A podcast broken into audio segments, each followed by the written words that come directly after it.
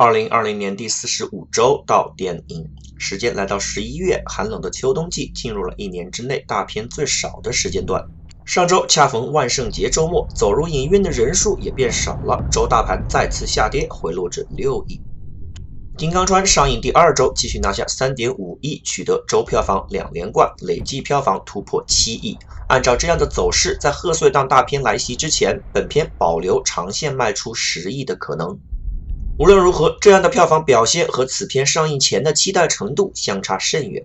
主旋律电影近两年上映本来就过于扎堆，而中庸的影片质量和个别夹带私货的传言，让本片的口碑无法吸引到更多的路人。可惜了这样一个好的时间点、好题材，让我们持续关注今后的主旋律电影如何做出突破。我和我的家乡上映满一个月，上周再度拿下八千八百万票房，截止十一月二日累计突破二十七亿。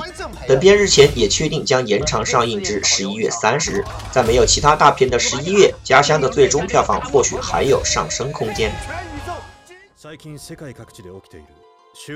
日本动漫剧场版《数码宝贝：最后的进化》获得六千四百万票房，排名第三。此片在内地上映后，豆瓣微跌零点一分。观众们对于这样一部受众明确的剧场版给出了几乎两极的评价。喜欢的观众表示好看、虐心、泪目、怀念童年、永葆初心；不喜欢的观众则指出了影片整体质量的最重要一点：太刻意，为情怀而情怀，为催泪而催泪，人物角色脸谱化。为了凑这一部的故事，连前作的设定也可以推翻。看来，一向讲究品质、推崇工匠精神的日本影人也开始学会讨好市场、贩卖情怀了。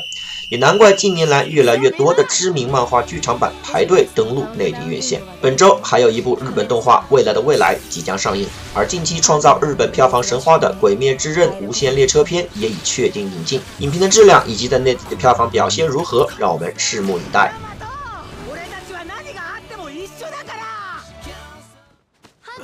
国产新片方面，爱情喜剧《月半爱丽丝》拿下两千万票房，排名第四，豆瓣三点八的评分足以解释一切。粉丝们对这对 CP 的感觉还是不错的，对于国产爱情片的受众来说已经足够。但是本片的质量就是那种烂都烂得很平庸的了。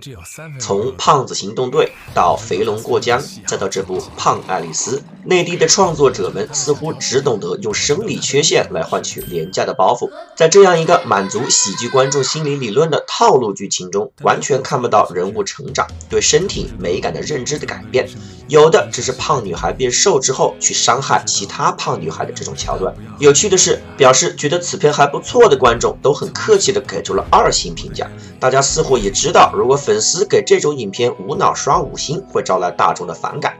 这样一看，找准自己定位，按照二星片子的期待去看这种片子，也是可以继续存在的。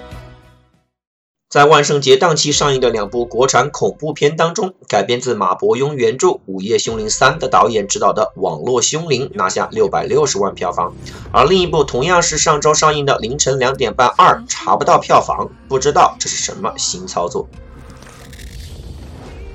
最后，让我们关注一下上映进入第三周的纪录片《举水月在手》。这部讲述古典诗词大师叶嘉莹的传记纪录片，在首周上映时仅获得一百五十五万票房。在影迷的强烈安利下，此片第二周实现票房逆跌，拿下两百五十七万票房。上周，本片再度获得一百三十八万票房，累计突破五百万元，实属不易。这一成绩目前可以在充满主旋律的内地纪录片榜单上排名第十七。还想要看的观众们，可要抓紧时间了。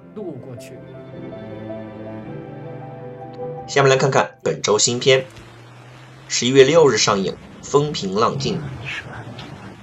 演员张宇因出演《大象席地而坐》而被影迷圈所认识，随后在国民级电影《我不是药神》中因出演黄毛一角被大众们熟知。他也凭借《药神》中的精彩演技收获无数好评和奖项。二零一八年，由他参演的黑色喜剧《无名之辈》以黑马之姿拿下八点一的高口碑评价，并且在相对冷清的十一月大爆七点九亿元的票房。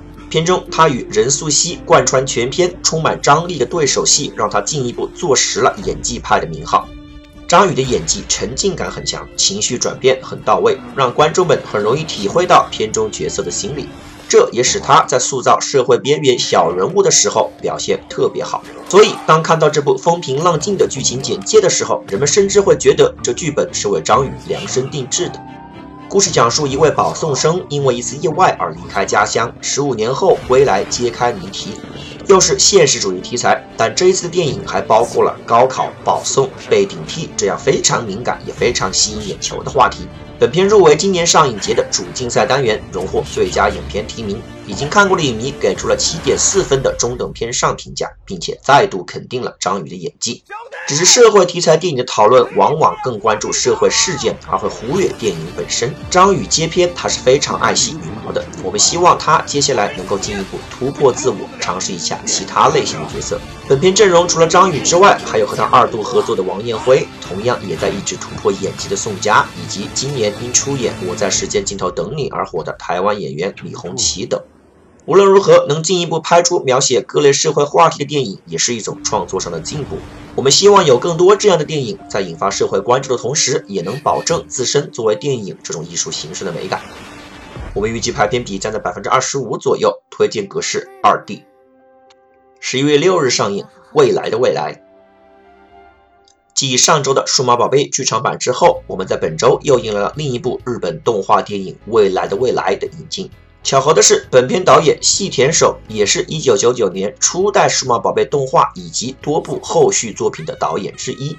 细田守导演的代表作还有二零零六年的《穿越时空的少女》，二零零九年的《夏日大作战》，两者都是豆瓣评分高达六点一的一代经典。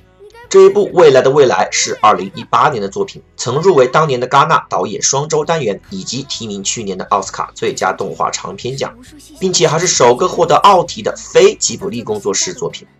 故事讲述一个原本的三口之家迎来二胎妹妹，哥哥在恼怒之时意外遇到来自未来的妹妹，开启穿越之旅，遇见不同时空中的家人，学会亲情的故事。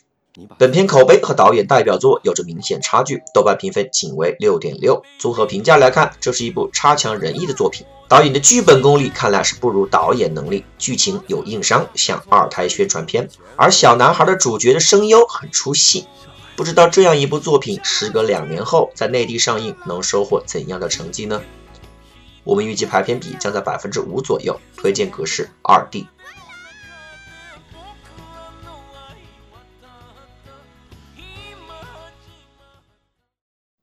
十一月六日上映，《光》这是另一部在本周引进上映的二零一八年的作品。不过此片罕见的来自马来西亚。故事讲述一对兄弟，弟弟在照顾身患自闭症的哥哥的过程中，发现哥哥的音乐天赋的故事。本片获得了当年的上影节的亚洲新人奖最佳电影、导演、男女主四项提名。截止目前，豆瓣评分七点七。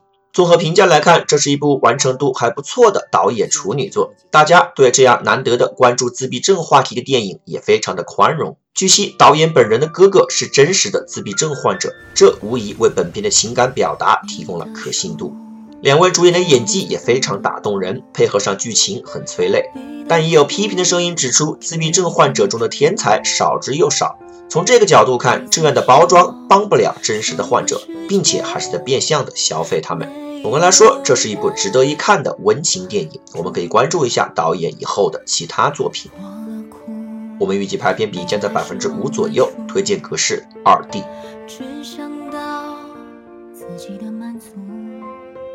特别提到一下，将于下周一十一月九日上映的《Hellboy》地狱男爵血皇后崛起。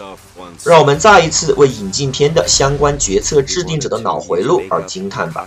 这一部在去年收获最差导演、最差剧本、最差男主、最差翻拍以及最罔顾人类生活和公共财产五项金酸梅大奖提名的烂片，居然要在内地上映了。本片的主创基本都是电视咖，导演 Neil Marshall 尼尔马歇尔指导过个别集的《西部世界》以及《权力的游戏》，还曾凭借后者拿下过艾美奖的提名。照理说，基本功至少应该还行。但是该片自从预告片发出以来，就是一脸的剖该相，断掉脚的地狱男爵一副憨样，毫无令人害怕的感觉。而我是摩羯座，你是疯子座，这样充满吐槽的喜剧台词，居然出现在了国产喜剧片之外的地方。本片去年在北美上映后，IMDB 五点二分，烂番茄百分之十八以及百分之四十九，Metacritic 拿下三十一和五点五的用户评分，很明显是一部影评人恨之入骨，而 B 级片爱好者可以勉为其难凑合看看的爽片。也不知道决定引进这种不知要删多少片段的片子的人是看中了什么？是《地狱男爵》这个还有点耳熟的 IP 吗？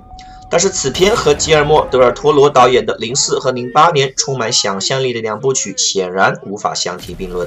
难道是看中了米拉·乔沃维奇在中国的号召力？但是脱离了《生化危机》系列以及老公保罗·安德森的米拉来中国和王大陆合作的《素人特工》这个东西，仅收获了两千万票房。奉劝一代女武神米拉还是爱惜羽毛，保养好身体，拍一拍《怪物猎人》，我们还是愿意看的。如果今后我们还能看到这样匪夷所思的引进片，每一个去买票看的人都不是无辜的。我们预计排片比将在百分之三左右。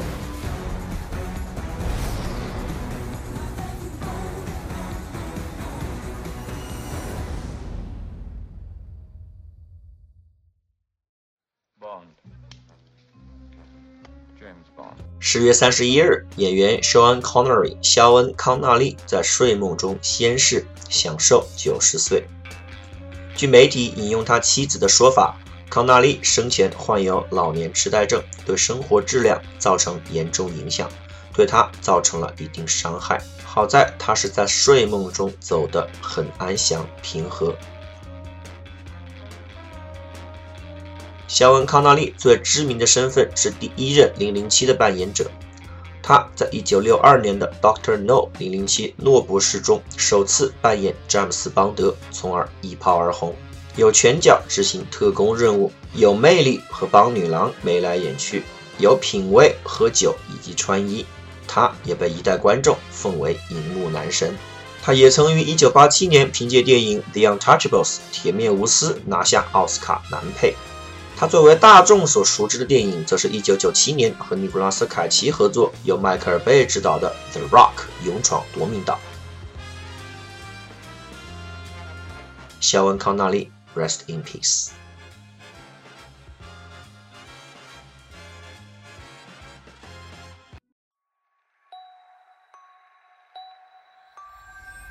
妖惑一世，只要有主人，心有归处。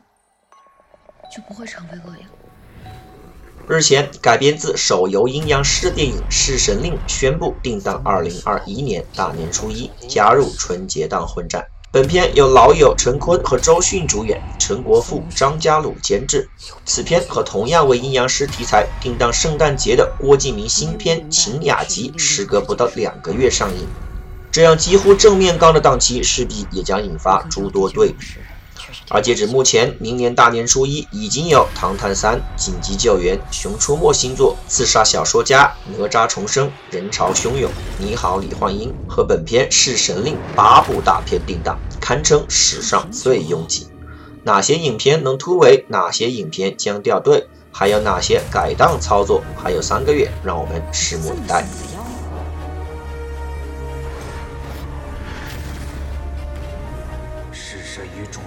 生共死，绝不背叛。大片缺席的十一月，这些中小成本影片里有各位想看的吗？我是 Cloud，我们下周继续道一道电影。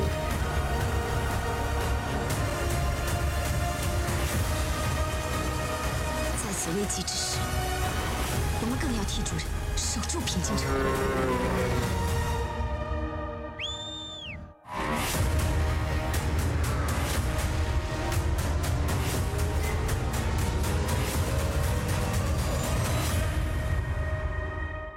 在下秦明。